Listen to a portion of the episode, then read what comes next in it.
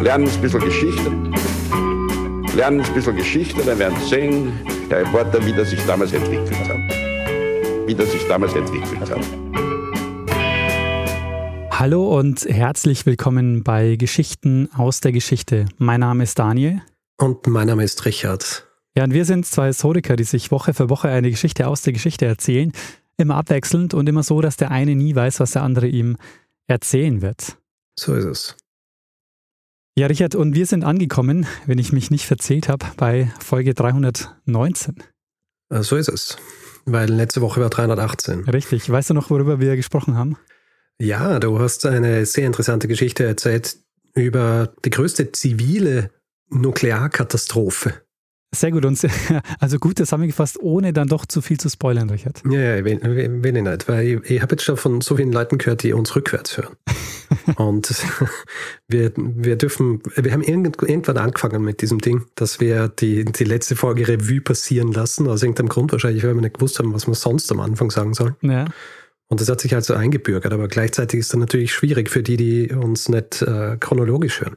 Aber wir brauchen ja auch irgendwas, worüber wir uns, äh, worüber wir uns unterhalten können, wie wir in die Geschichte kommen. Wenn man Stimmen glauben darf, die uns äh, schreiben hin und wieder, dann sollten wir eigentlich eh so wenig wie möglich am Anfang reden. Das stimmt. Sondern direkt in die Geschichte einsteigen oder zumindest Kapitelmarking machen. Aber auch heute wird es nicht gleich in die Geschichte gehen, Richard. Ich habe ein bisschen Nein. was an Feedback, was ich gerne erzählen mhm. würde zur letzten Folge, nämlich ein Feedback betrifft das blaue Leuchten des Pulvers. Du erinnerst dich mhm. vielleicht. Mhm. Und es haben uns unter anderem Victoria und Valentin dazu geschrieben.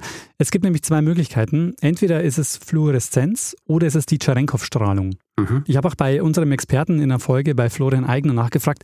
Und er meinte, es ist beides plausibel. Die Cherenkov-Strahlung kann es aber nur sein, wenn das Pulver eine kristalline Struktur hat. Mhm. Die Frage bleibt also noch offen, wer da also wer das genauer begründen kann, äh, kann sich gerne bei uns melden. Dann haben Marion, Manuel und Mehmet darauf hingewiesen, dass das Cäsium 137 vier Neutronen und nicht vier Protonen mehr hat. Mhm. Also vielen Dank für diese Berichtigung. Und wir haben auch einige Nachrichten zum Thema Bestrahlungsgeräte bekommen, unter anderem von Matthias und Andreas. Und Andreas schreibt, Moderne Bestrahlungsgeräte enthalten meist kein radioaktives Material mehr, sondern erzeugen die Strahlung ähnlich wie eine Röntgenröhre durch das Beschleunigen und Abbremsen von Elektronen. Das heißt also, wenn das Gerät aus ist, dann gibt es auch keine Strahlengefahr mehr. Sehr gut. Und äh, kannst du dich erinnern, du antwortest am Anfang der Folge auf meine Frage mit Nuklearmedizin. Ja. Und ich sage dann so, ja, ja, Strahlentherapie und wirft es so alles in einen Topf. Ui. Und Andreas weist mich darauf hin, dass es da einen großen Unterschied gibt. Bei der Nuklearmedizin macht man nämlich keine Bestrahlungen von außen. Das macht man nur bei der sogenannten Teletherapie. Und da ist bei mir auch gleich ein Licht aufgegangen, weil das Wort Teletherapie habe ich nämlich in der Vorbereitung öfter gelesen, haben mir aber nie was dabei gedacht. Was ist denn das für eine Art der Vorbereitung, Daniel? du so, ja, ich äh, kommt immer wieder vor, aber ich verstehe es zwar nicht, aber ignoriere es jetzt einfach. Ja? Verwende stattdessen ein anderes Wort. Und ich habe Sujamil vergessen zu erwähnen, der mir den Themenvorschlag ebenfalls geschickt hat.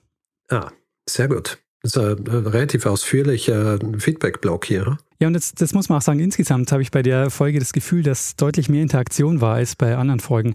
Also mit dieser Geschichte, das hat offenbar auch einige berührt und äh, viele beschäftigt. Mhm. Ist halt auch nicht so weit oder so lang her. Ist so mehr in der Lebenswelt als viele andere Geschichten, die wir erzählen. Das stimmt, ja. Und gleichzeitig auch so ein Punkt, glaube ich, der viele auch überrascht hat, mich ja auch, dass man davon noch nie gehört hat oder dass ganz viele davon noch nie ja. gehört haben. Mhm. So, ähm, Richard, das war jetzt viel Feedback. Ja. Und ich würde sagen, dabei belassen wir es mal. Wir springen mal weiter in die nächste Folge. Das heißt, du erzählst heute eine Geschichte und ich hoffe, du hast was vorbereitet. Ja, ja, natürlich. Im Jahr 261 vor der Zeitenwende erreicht ein riesiges Heer von geschätzt 250.000 Mann, Pferden und Elefanten Kalinga an der Ostküste des heutigen Indiens. Mhm. Angeführt wird dieses Heer vom Herrscher des Maurya-Reiches, das zu jenem Zeitpunkt einen großen Teil des indischen Subkontinents umfasst. Für diesen Herrscher, ein Mann namens Ashoka, soll die Einnahme der Stadt ein weiterer Baustein in der Konstruktion seines mächtigen Reichs sein, das mächtigste Reich, das Indien bis zu diesem Zeitpunkt je gesehen hat. Allerdings, diese Schlacht, die im Zuge dessen stattfinden wird und die bis heute als die verlustreichste Schlacht Indiens gilt, wird ein ganz anderer Wendepunkt im Leben dieses Ashokas sein, als er sich erwartet hätte. Mhm. Aber nicht nur das. Diese Schlacht wird auch in einem anderen Bereich weitreichende Folgen haben, die auch lang nachdem dieser Herrscher in Vergessenheit geraten war, nachwirken werden. Und wir werden in dieser Folge über diesen Herrscher Ashoka sprechen und warum er auch 2000 Jahre später noch allgegenwärtig ist. Sehr spannend, Richard. Also ähm, erstens mal, dass du mal wieder in die Antike springst. Ja. Und äh, zweitens, äh, Indien zu dieser Zeit habe ich ja praktisch, also weiß ich praktisch gar nichts drüber. Weißt du, woran es liegen könnte? Weil wir in diesem Podcast noch nie eine Geschichte gemacht haben, die in Indien spielt. Echt jetzt? Ja. Krass, stimmt, ja. Das ist äh, Wahnsinn eigentlich. Aber ich äh, versuche jetzt hier, dass wir uns bessern, indem ich die erste Geschichte über Indien mache und gleich ganz früh anfangen, damit wir irgendwie so ein bisschen einen Grundstock haben. Ja, äh, sehr schöne Idee, Richard. Ich bin gespannt. Gut. Lass uns ein bisschen zurückspringen in dieser Zeit, damit ich dir einen Überblick geben kann über dieses Reich, von dem ich gesprochen habe und wie dieser Mann Ashoka überhaupt in diese Position gekommen ist, dass er diese Schlacht führen kann. Das Maurya-Reich, dessen Herrscher Ashoka war, wurde ungefähr ein Jahrhundert bevor unsere Geschichte spielt gegründet beginnt alles mit dem Sturz des Königs des bis zu dieser Zeit vorherrschenden Nanda-Reichs, äh, Reich, das äh, die Gebiete des heutigen Nordosten Indiens beherrscht hat. Mhm. Äh, dieses Nanda-Reich mit seinen insgesamt neun Königen, die alle aus derselben Dynastie stammten, war solides und militärisch gut ausgestattetes Reich, angeblich mit einer Streitkraft, die aus über 200.000 Fußsoldaten, 80.000 berittenen Soldaten, 8.000 Streitwägen und 6.000 Kriegselefanten bestand.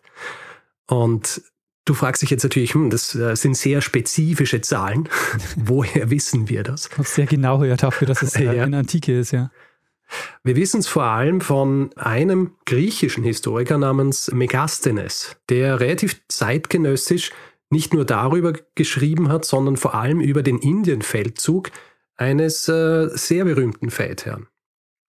Ach so, ja, Alexander der Große. Wer? Alexander der Große. Ja, Alexander der Große. Ähm, wie du weißt, der Indienfeldzug Alexanders hat abgebrochen werden müssen. Die Soldaten, äh, seine Truppen haben, haben gemeutert, aber er lässt natürlich auch, wie es seine Art war, Truppen zurück. Und äh, diese Truppen werden von einem Mann erfolgreich bekämpft.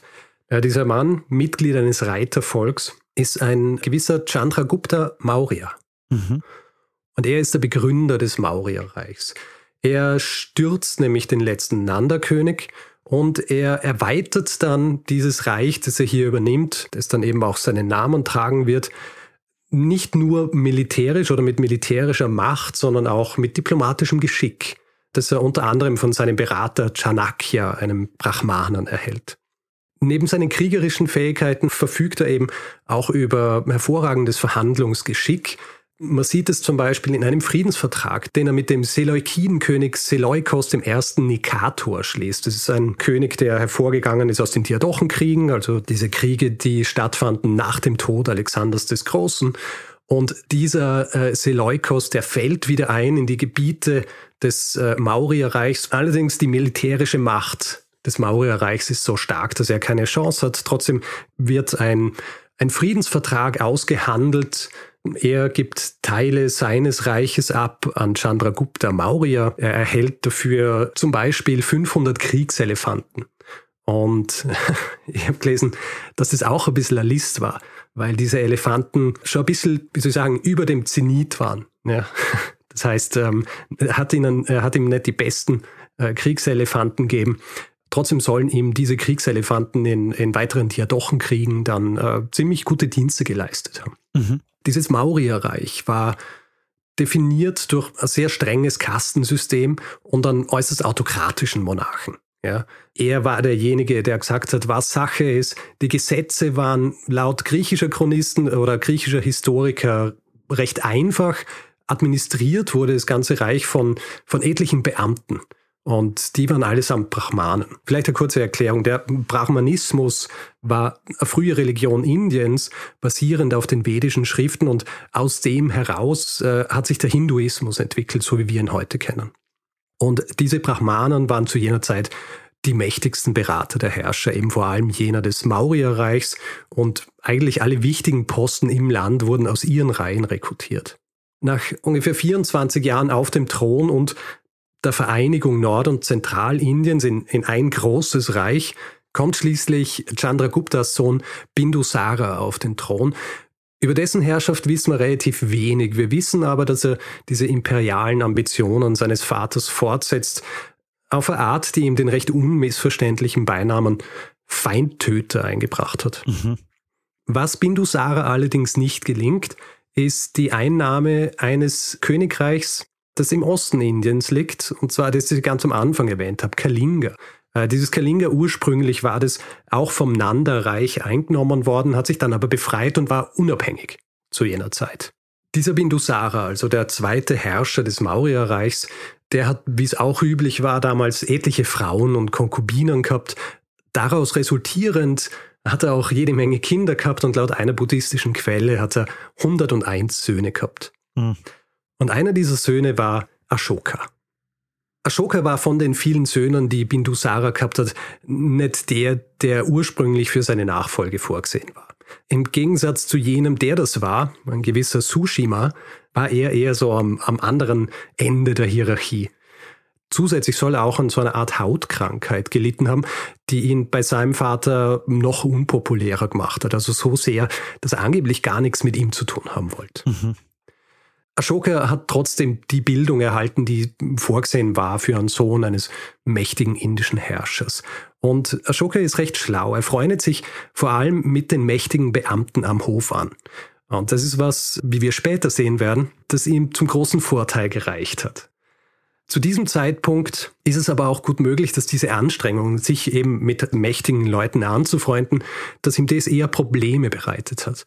Weil sein Vater, der schickt ihn, als er noch sehr jung ist, nach Taxila. Äh, Taxila ist zu jener Zeit die Hauptstadt des ehemaligen Ganda-Reichs, äh, mittlerweile inkorporiert in das Großreich, ist jetzt eine Provinz des Maurerreichs und in dieser Provinz beziehungsweise in Taxila ist eine Rebellion ausgebrochen und sein Vater schickt Ashoka dorthin, um diese Rebellion niederzuschlagen.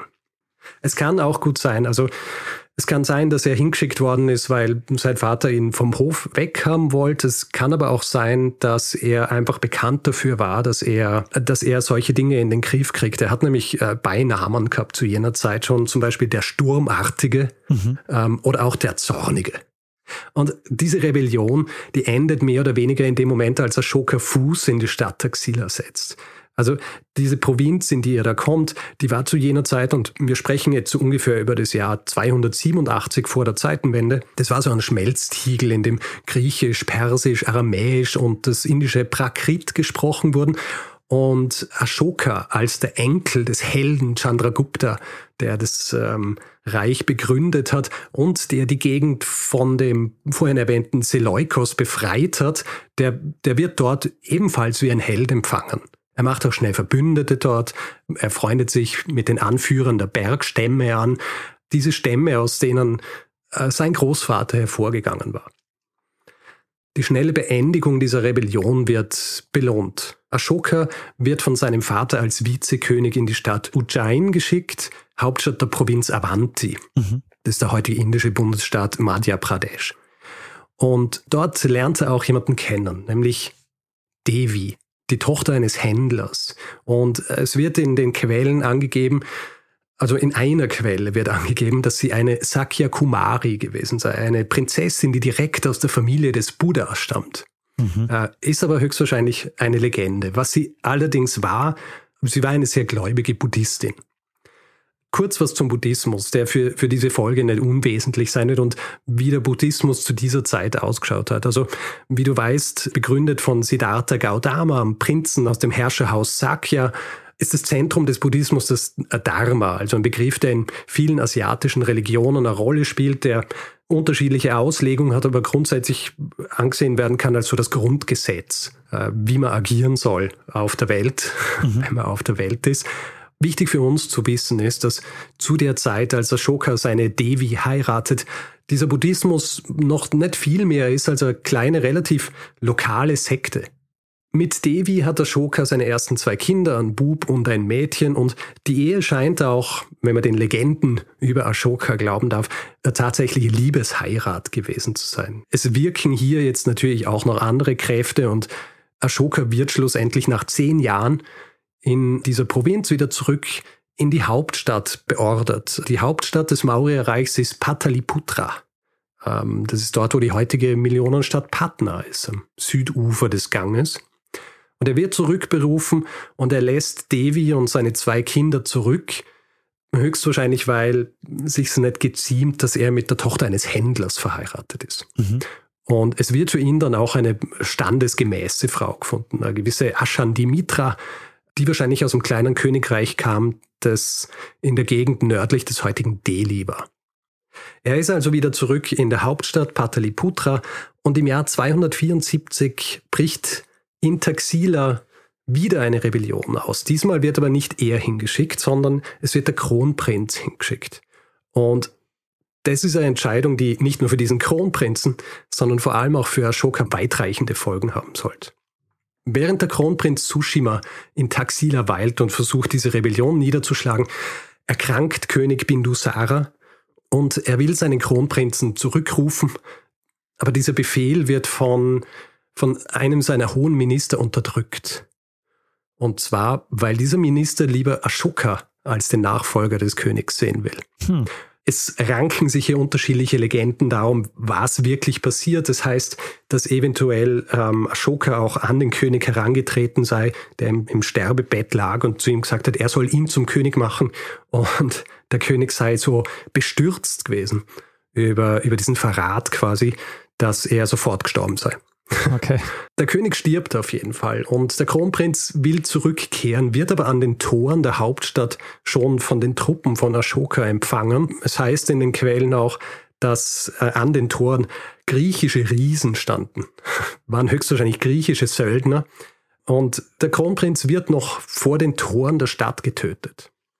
Damit beginnt ein vierjähriger Nachfolgekrieg. Äh, Im Zuge dessen soll Ashoka all seine noch übrig gebliebenen 99 Brüder getötet haben. Äh, es eine Zeit, die einging in die Quellen als die dunkle Periode Ashokas des Zornigen bzw. Ashokas Hölle. Es ist aber auch gut möglich, dass diese Gräueltaten, also das Töten der Brüder und einige weitere Dinge, die ich jetzt nicht genauer ausführen will, dass die in den späteren Chroniken über Ashoka absichtlich übertrieben wurden. Und wir werden auch recht bald rausfinden, warum. Okay. Nachdem sich jetzt also Ashoka sicher sein kann, dass ihm ähm, keine Konkurrenz mehr im Weg steht für den Königsthron, lässt er sich nach diesen vier Jahren dann tatsächlich von den Brahmanen zum König weihen. Und er nimmt den Titel Devanama Priya an, der so viel bedeutet wie der von den Göttern Geliebte. Dasselbe Titel, den auch schon sein Großvater, der Begründer des Reichs, angenommen hat. Er nimmt auch einen weiteren Namen an, Priyadasi, was so viel bedeutet wie mit gnädiger Miene. Ähm, es, gibt auch eine, es gibt auch eine andere Erklärung, was dieser Name bedeuten soll, nämlich schön anzusehen. Ich habe das allerdings nur in, in, in einem Buch gelesen. Da bezieht sich der Autor darauf, dass Ashoka ja angeblich diese Hautkrankheit gehabt hat und dass er sich diesen Beinamen gegeben hat, um quasi auszusagen, ja, er ist doch schön anzusehen. Die Hautkrankheit tut ihm keinen Abbruch. Hm, ja. Äh, es ist aber höchstwahrscheinlich eher die Bedeutung, dass er sich mit diesem Namen als äh, gnädig darstellen wollte. Ja. Und der Zornige hat sich nicht durchgesetzt. Werden wir sehen. Es ist auch nicht unwahrscheinlich, dass er, nachdem er seine Macht gefestigt hatte, also dass er, nachdem er zum, zum König geweiht wurde, dass er seine erste Frau Devi in die Hauptstadt geholt hat. Warum ist das von Bedeutung? Es ist deshalb von Bedeutung, weil er wahrscheinlich so ums Jahr 265 vor der Zeitenwende rum zum Buddhismus übertritt. Und seine Frau war ja, obwohl sie höchstwahrscheinlich nicht direkt aus der Familie des Buddha kam, doch eine sehr gläubige Buddhistin. Zu dieser Zeit ist es allerdings sehr wahrscheinlich, dass er übertrat, in erster Linie, um ein bisschen den Brahmanen am Hof, die ja sehr viel Autorität genossen haben, ein bisschen was von ihrer Macht zu nehmen. Übergibt diese Macht stattdessen an äh, buddhistische Mönche, die oft übrigens auch direkt aus den Reihen dieser Brahmanen rekrutiert worden waren. Mehr Konvertierung aus politischen Gründen als aus spirituellen. Im Jahr 261 schließlich sind wir dort angelangt, wo ich diese Geschichte begonnen habe. Und zwar Ashoka, dessen Reich jetzt schon beinahe über den gesamten indischen Subkontinent reicht, äh, inklusive der Länder Afghanistan, Pakistan und Nepal, der macht sich jetzt dran, dieses eine Königreich, das sich seiner Macht bisher entzogen hat, einzunehmen. Kalinga. Tatsächlich wissen wir relativ wenig über Kalinga und auch über den Kalinga-Feldzug Ashokas. Wir wissen, dass Ashoka die Jahre vorher mit äußerster Brutalität gegen andere Königreiche und Feinde vorging, die er in sein, in sein Reich eingliedern wollte. Und es war für ihn nur der logische Schritt, dass er sich jetzt auch dieses Reich einverleibt. Und er tut es mit all der militärischen Macht, die ihm zur Verfügung steht. Als sich nach seiner Invasion in Kalinga und dieser einen großen Schlacht schließlich der Nebel lichtet und er Kalinga eingenommen hat, wird ihm klar, welchen Preis nicht nur er, sondern vor allem auch die Bewohnerinnen und Bewohner Kalingas dafür bezahlen haben müssen. Mhm. Es ist nicht unwahrscheinlich, dass im Zuge dieses Kriegs und dieser Invasion insgesamt über 100.000 Menschen starben, davon auch äh, etliche Zivilisten und über 150.000 Menschen aus Kalinga wurden versklavt. Aha. Es ist jetzt eigentlich anzunehmen, dass Ashoka damit zufrieden gewesen wäre. Ja, also er hat das erfüllt, was von ihm als Machthaber erwartet wird. Er hat den letzten Widerstand gegen sein großes Reich gebrochen und dafür gesorgt, dass es äh, jetzt größer ist denn je und dass es das größte Reich ist, das Indien jemals gesehen hat. Aber es kommt tatsächlich alles anders. Auf Felsinschriften, die von Ashoka selbst geschrieben bzw. diktiert wurden, die später gefunden wurden, wird ersichtlich, dass dieser grausame und brutale Herrscher tatsächlich eine wundersame Wandlung durchgemacht haben muss. In diesen Felsinschriften steht nämlich, dass Ashoka sein Reich jetzt anstatt mit eiserner Faust mit einem offenen Ohr für die Probleme und Anliegen seiner Untergebenen führen will. Also aus dem grausamen Herrscher Ashoka ist einige Jahre nach dieser Schlacht bei Kalinga ein Pazifist geworden. Und ich äh, zitiere jetzt von äh, einer dieser, dieser Felsinschriften. Acht Jahre nach seiner Krönung eroberte der König das Land der Kelinga. 150.000 Menschen wurden damals verschleppt, 100.000 Menschen wurden erschlagen und eine vielfache Anzahl starb. Danach aber, nach der Eroberung des Landes der Kalinga, ergab sich der König dem Studium des moralischen Gesetzes, der Liebe zum moralischen Gesetz und widmete sich der Belehrung über die Forderungen des moralischen Gesetzes. Darin zeigt sich das Bedauern des Königs über die Eroberung des Landes der Kalinga. Denn der König betrachtet es als schmerzlich und beklagenswert, dass die Eroberung eines fremden Landes von Gemetzel, Tod und Verschleppung begleitet ist. Also für einen Herrscher generell, aber vor allem zu jener Zeit, eine äh, sehr außergewöhnliche und fast unvorstellbare Entwicklung. Hm. Da stellt sich fast die Frage, ob es nicht äh, einfach nur gute Propaganda ist. Werden wir sehen.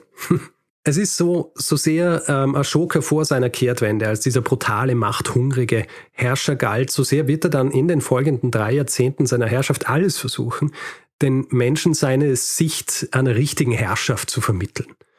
Und ich habe ja erwähnt, dass er vor der Invasion äh, Kalingas zum Buddhismus übergetreten war. Und das macht er jetzt, also ungefähr so vier Jahre nachdem Kalinga eingenommen worden ist, macht er es demonstrativ. Und um seinen Menschen auch mitzuteilen, wie dieser Wandel ausschaut und wie er jetzt regieren will und was die neuen Regeln im Land sind, lässt er eben diese Edikte in Felsen schreiben. Die ersten dieser sind heute bekannt als die kleinen Felsenedikte. Das, äh, was ich vorhin vorgelesen habe, ist aus einem dieser frühen Edikte.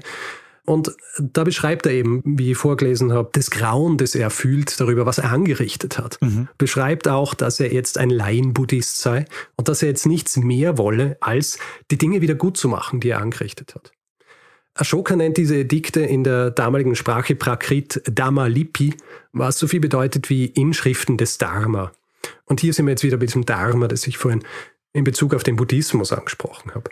Nachdem Ashoka diese kleinen Felsedikte erstellen ließ, ließ er auch Stelen aufbauen ähm, im Zuge seiner Herrschaft. Also jetzt nicht direkt danach, aber äh, er lässt so Pfeileredikte aufstellen, auf denen seine Lehre, wenn man so will, steht und ähm, später dann größere Inschriften in Felsen erstellen, die heute bekannt sind als die großen Felsenedikte. Mhm. Logistisch war die Verbreitung dieser Lehren ein Meisterwerk, also eigentlich noch nie da gewesen. Diese riesigen Pfeiler, auf denen die Inschriften standen, die waren 13 Meter hoch, 30 Tonnen schwer und wurden im ganzen Land aufgestellt.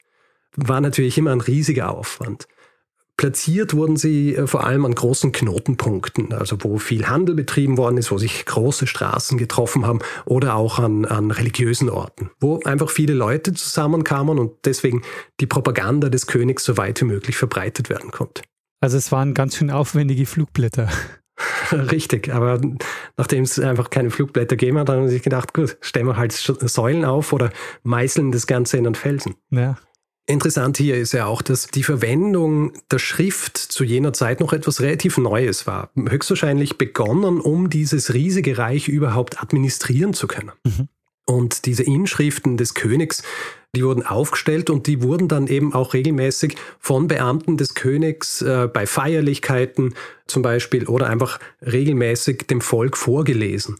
Diese Beamten, das waren die sogenannten Dharma-Beamten, die wurden auch wirklich eingestellt, um durchs Land zu ziehen, um zu schauen, ob diese Regeln auch eingehalten werden. Und du fragst dich jetzt natürlich, was sind das für Regeln, ja. die er aufgestellt hat? Grundsätzlich fördert er eine gerechtere Verteilung der Reichtümer im Land. Er zieht auch tatsächlich mit einem riesigen Tross an Beamten immer durchs Land, um sich mit Untergebenen zu treffen, um ihnen zuzuhören. Und er lässt äh, Krankenhäuser bauen, er lässt Schulen bauen, er äh, sorgt für eine bessere Wasserversorgung. Er und damit macht er sich wahrscheinlich auch einige Feinde bei, bei anderen Religionen. Er geht so weit, Tieropfer zu verbieten, weil er sagt, man soll eigentlich keine Tiere töten. Und er selber geht auch mit gutem Beispiel voran und er hört auf, Fleisch zu essen und propagiert den Vegetarismus. Er lässt auch tausende Stupas bauen. Das sind äh, so buddhistische Denkmäler, die an, an wichtigen heiligen Städten aufgestellt wurden. Er versieht auch buddhistische Klöster mit sehr großzügigen Spenden und zwar über eine lange Zeit. Es ist aber auch nicht so, dass er nur den Buddhismus unterstützt. Also tatsächlich herrscht im Reich des Ashoka Religionsfreiheit. Und in seinen Edikten spricht sich Ashoka spezifisch dafür aus, dass jeder seine eigene Religion wählen kann und dass man auch nicht eine andere Religion schlecht machen muss, nur damit die eigene Religion besser dasteht. Also er sagt tatsächlich, dass wenn ich eine andere Religion schlecht mache, dann heißt es auch, dass sie von meiner Religion selber nicht so viel halten kann. Im Laufe seines Lebens wird er auch ein immer eifrigerer, was soll ich sagen, vielleicht eher eifernderer Buddhist. Er äh, begibt sich auch auf eine Pilgerreise durchs Land. Also er reist ein Jahr lang durchs Land, besucht die wichtigen Orte des Buddhismus, unter anderem Bogdaya.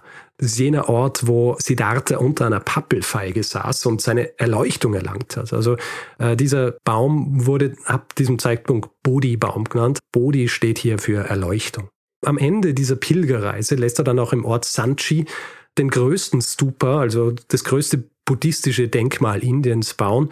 Und als weiteres Zeichen seiner Hingabe zum Buddhismus beruft er schließlich dann im Jahr 250 ein buddhistisches Konzil, also ein, ein Religionskonzil ein, wo tausende Vertreter der Religion zusammenkommen, also Zehntausende sogar, und dort beschließt er etwas, was für die Zukunft des Buddhismus wahrscheinlich eine der wichtigsten Entwicklungen überhaupt ist. Er beschließt nämlich, dass nachdem der Buddhismus jetzt in seinem Reich verbreitet ist, dass der Buddhismus auch in anderen Reichen verbreitet sein soll. Und er schickt Missionare in alle Himmelsrichtungen. Mhm. So kommt dann schließlich auch der Buddhismus ins, ins heutige Sri Lanka, das damalige Lanka. Dort schickt er sogar seinen eigenen Sohn hin, Kunala. Übrigens, äh, in Sri Lanka ist äh, der Buddhismus heute noch die, die vorherrschende Religion. Und auch einer jener Orte, wo wir eine der zwei Legendenschriften über Ashoka herhaben. Inwieweit er jetzt auch tatsächlich dafür verantwortlich ist, dass sich der Buddhismus so verbreitet hat, äh, wie er sich verbreitet hat, da ist man sich in der Forschung nicht ganz sicher. Ähm, es wird davon ausgegangen, dass sich die Religion vor allem auch durch die Handelsbeziehungen verbreitet hat besonders eben zum Beispiel über die Seidenstraße. Mhm. Was aber wiederum auch so ein bisschen auf die Kappe von Ashoka geht, weil er im Zuge seiner Reformen auch die Infrastruktur ausbauen hat lassen. Also er hat mehr Straßen bauen lassen, größere Straßen. Er hat auch an diesen Straßen Bäderanlagen bauen lassen. Er hat äh, Rasthäuser bauen lassen. Alles um das Reisen und den Handel zu forcieren. Mhm. Und damit wahrscheinlich auch über, über Ecken die Verbreitung des Buddhismus. Und damit auch die Seidenstraße wäre wieder mit, mitgebaut ein bisschen. Genau. Ja, also über die Seidenstraße müssen wir auch unbedingt mal eine Folge machen, Richard. Ich weiß, es ist schon so lange her und du erinnerst dich nicht mehr dran. Aber es gibt diese Folge. so großartig dieser Wandel Ashokas auch ist, ja. So sehr er auch alles dran tut, um jetzt ein, ein gerechter König zu sein, für den Nächstenliebe das Wichtigste ist und dass eigentlich, äh, dass es jedem gut geht und dass es auch den Tieren gut geht und auch, dass es der Umwelt gut geht. Also in seinen Edikten schreibt er auch darüber, dass man zum Beispiel nicht unnötigerweise Wälder abholzen soll und solche Dinge er kann gewisse Dinge nicht auflösen. Zum Beispiel, ich habe ja erwähnt, dass in diesem Reich ein striktes Kastensystem herrscht. Dieses Kastensystem, das wird nicht aufgelöst. Und es ist auch so, dass seine, seine immer stärker werdende Religiosität, die wird ihm wahrscheinlich dann auch zum Verhängnis.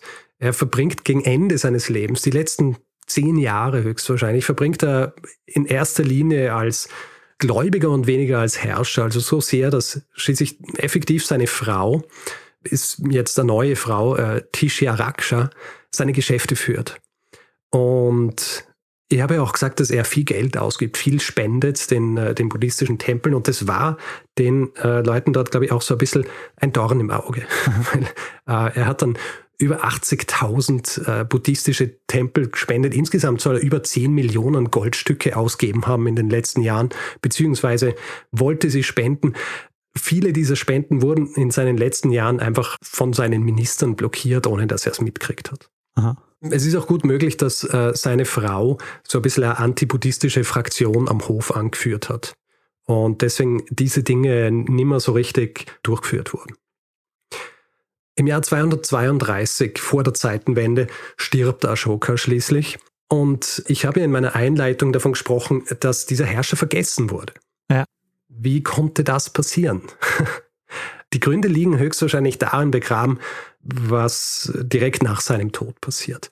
Sein Enkel wird Nachfolger, nachdem sein Sohn geblendet wird, wahrscheinlich auf Betreiben der, der Frau Ashokas hin und die Lehren beziehungsweise all diese Reformen, die Ashoka angestrengt hat, das gerät alles bald in Vergessenheit, sodass nicht einmal zehn Jahre nachdem er gestorben ist, das Reich schon wieder in vier oder fünf Königreiche gespalten war, die entweder von Söhnen oder Enkeln Ashokas regiert wurden. Und die Macht der Brahmanen, die er ja so ein bisschen untergraben hat, dadurch, dass er sich dem Buddhismus hingewandt hat, die Macht der Brahmanen, die wächst wieder, ist wahrscheinlich auch der Grund, dass die Erinnerung an ihn so ein bisschen verblasst. Ashoka und auch so die Erinnerung an das große Maurya-Reich lange Zeit im Dunkeln geblieben sind. Einzig diese Felsen und einige dieser Säulen, dieser Stelen mit seinen Inschriften, die haben überlebt, konnten allerdings bis ins 19. Jahrhundert nicht entziffert werden. Also sind zwar gefunden worden, aber niemand hat genau gewusst, was das bedeutet, was da draufsteht.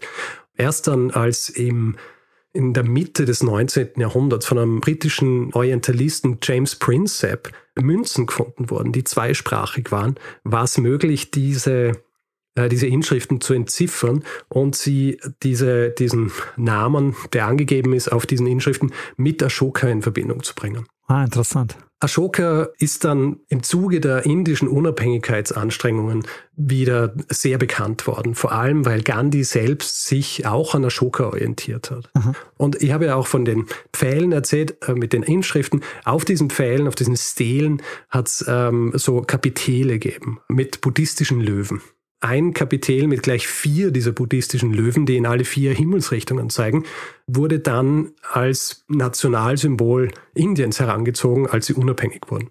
Mhm. Und wenn du die Flagge Indiens kennst, da ist ja ein Rad drauf. Und dieses Rad heißt Ashoka Chakra, das Ashoka Rad. Aha. Und äh, es war nämlich so, dass das Symbol von Gandhi war ja Spinnrad und das ist dann ersetzt worden durch dieses äh, Rad von Ashoka. Der Buddhismus übrigens ist heute in Indien kaum noch vertreten. Also ich glaube weniger als ein Prozent. Dafür vor allem in China, Japan, Thailand, äh, Myanmar, Kambodscha und Sri Lanka. Mhm. Das sind so diese Länder, wo der Buddhismus am meisten vertreten ist oder wo du am meisten Menschen auf der Welt hast, die buddhistisch sind. Äh, ich glaube, in Thailand und Kambodscha sind sogar über 90 Prozent der Leute. Vielleicht noch was Grundsätzliches. Alles, was wir mehr oder weniger zeitgenössisch von Ashoka wissen, was wir als, ja, ich würde jetzt nicht sagen Fakten betrachten können, aber zumindest schon relativ faktisch, das sind die Dinge, die gefunden worden bzw. entziffert äh, von den Pfeilern und den Felsen. Aha. Also das sind die Fakten, die wir wissen. Viele Dinge allerdings, die Art und Weise, wie er auf den Thron kam, seine Grausamkeit vor Kalinga, das sind Dinge, die wir in erster Linie aus zwei unterschiedlichen buddhistischen Legenden wissen, aus der nördlichen und der südlichen Tradition. Und die sind äh, so ein bisschen mit Vorsicht zu genießen, in erster Linie, weil sie ungefähr 200 Jahre nach Ashoka geschrieben worden sind. Ah. Und eben auf, aus diesem Blickwinkel, dass er Ashoka ist, der den Buddhismus so forciert hat. Ja. Das heißt, was ich vorher erwähnt habe, diese, diese Grausamkeit, äh, Ashokas Hölle, dieses Morden äh, oder Ermorden der 99 Brüder. Es ist gut möglich, dass das ausgeschmückt oder beinahe vielleicht sogar erfunden wurde, um diesen Wandel noch frappanter zu machen. Also dass diesen Wandel, dass er jetzt von diesem brutalen, grausamen Herrscher, der sehr machthungrig ist, zu diesem buddhistischen Herrscher wird, dem es nur am Allgemeinwohl liegt. Ja.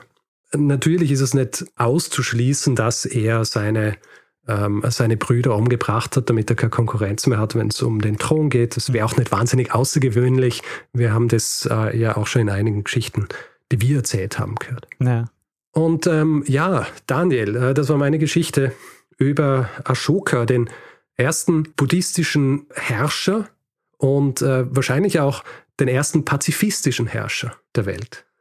Sehr spannend, Richard. Und zwar auf ganz, ganz vielen Ebenen finde ich das mega spannend. Und zwar zum einen natürlich schon mal, dass du, ähm, dass ich über diese Geschichte Indiens praktisch keine Ahnung hatte vorher. Mhm. Bevor wir darüber aber äh, nochmal kurz drauf eingehen, würde ich noch über diese, über diese Stelen reden. Mhm. Weil das ist natürlich schon sensationell, weil ich habe jetzt ähm, spaßeshalber Flugblätter gesagt. Aber Flugblätter, mhm. die halten dir halt, keine Ahnung, ein paar Jahre, Jahrzehnte vielleicht. Aber die, diese Stelen, die stehen halt nach 2000 Jahren immer noch. Richtig, also solange sie nicht ähm, zerstört worden sind. Naja, frag mal in 2000 Jahren, wie viele USB-Sticks noch es gibt, die, die noch funktionieren. Ja, da frage mal, äh, wie viele CDs, die man sich vor 15 Jahren gebrannt hat, heute noch funktionieren. also bester Datenträger überhaupt. Ja. Oder 25. Ich glaube, 25 Jahre ist die Zeit, oder? Ja, kann sein. Ich ja. damals auch so klungen, so, ja, 25 Jahre hätte es nur an ihnen, so, ja, in 25 Jahren, who cares? und jetzt habe ich lauter CDs, die nicht mehr funktionieren. Ja. Aber hier ist, glaube ich, auch vor allem wichtig, dass es eine der frühesten schriftlichen Bezeugungen des Buddhismus überhaupt ist mhm. und auch eine der frühesten Verwendungen von Schrift für solche Dinge in Indien. Also außergewöhnlich auf mehreren Ebenen. Das finde ich auch sehr spannend, dass wir hier ähm, eine Geschichte haben von einem, der den Buddhismus maßgeblich geprägt hat, aber dann in dem Gebiet, in dem er gelebt hat, der Buddhismus heutzutage mhm. kaum noch eine Rolle spielt. Ja, also man muss natürlich auch dazu sagen, in, in Indien hast du, das ist, Indien ist, glaube ich, dieses, äh, das Land mit der, der größten religiösen Vielfalt. Ja. ja. Also da hast du etliche Religionsgemeinschaften, natürlich vorherrschender Hinduismus, aber ist wahrscheinlich auch Natur äh, der Sache, dass dann manche Religionen stärker werden und, und andere schwächer und die dann einfach einen Weg woanders hinfinden, so wie es beim Buddhismus eben der Fall war. Ja? ja. Der dann tatsächlich nicht im eigenen Land die beliebteste Religion ist, sondern, sondern in den umliegenden Ländern. Ja? Das ist ja auch so ein Punkt, den du ja beschreibst, dass, dass es wichtig war, dass er Missionare auch losgeschickt hat. Mhm. Ähm, weil das war mir nicht so klar, dass ja der Buddhismus natürlich zu dem Zeitpunkt wahrscheinlich auch noch, ja, noch sehr klein war, also noch keine mhm. Weltreligion, so wie heute. Inwieweit er jetzt wirklich dafür verantwortlich ist, dass es zu so einer Weltreligion wurde, ist, ähm, ist fraglich. Mhm. Es ist gut möglich, ja, dass er einen großen Anteil dran gehabt hat, durch eben den Ausbau der Infrastruktur und auch dieses äh, Unterstützen von Handel und Reisen und so kann sich was schon verbreiten. Äh, ob, ob, er jetzt wirklich derjenige ist, der den Buddhismus zur Weltreligion gemacht hat durch seine, durch seine Edikte und auch durch seine Missionare, die er geschickt hat, das ist eine andere Frage. Naja, aber dieses Stehlen fällt mir gerade ein, das bringt ja auch nur was, wenn die Leute, die vorbeigehen, das auch lesen können. Waren die ja, deswegen habe ich, ich, ich glaube, ich, ich, glaube, ich habe erwähnt, dass er Beamten gehabt hat, die das den Leuten auch vorgelesen. Ah ja, klar, genau. Ja. Also du hast äh, Beamten gehabt, äh, die einfach regelmäßig den Leuten diese Dinge vorgelesen haben, damit sie auch wissen, was er will, weil natürlich viele haben es nicht lesen können. Also ja. Großteil hat es nicht lesen können. Das ist ja auch so ein Punkt, dass Schrift ja auch über die Verwaltung eigentlich so ähm, in die Welt kommt. Also weil, man braucht quasi irgendwann mal auch so Dokumente, die man, ja, die man anlegt, um, um Gesetze niederzuschreiben, um einfach so dauerhaft auch so ein Gebiet verwalten zu können. Mhm. Ja. Und äh, Weil die Verbindung, glaube ich, machen wir heutzutage nicht mehr, dass die Innovation aus der Verwaltung kommt. Nein, eher nicht. Gab es denn einen Hinweis zu dieser Folge oder bist du ähm, selber Es gab tatsächlich einen Hinweis und zwar von Adi. Äh, und zwar schon Mitte 2020. Und Adi ist ganz lustig. Adi ähm, habe ich mal kennengelernt in, im echten Leben. Mhm. Und ähm, er hat mir diesen Hinweis dann per Mail geschrieben, nachdem ich ihm von diesem Podcast erzählt habe. Und Adi hat äh, eine Restaurantkette in Wien namens Karma Food. und daher, daher kenne ich ihn auch von, von Dreharbeiten zu seinem Kochbuch. und äh, das ist übrigens sehr gut.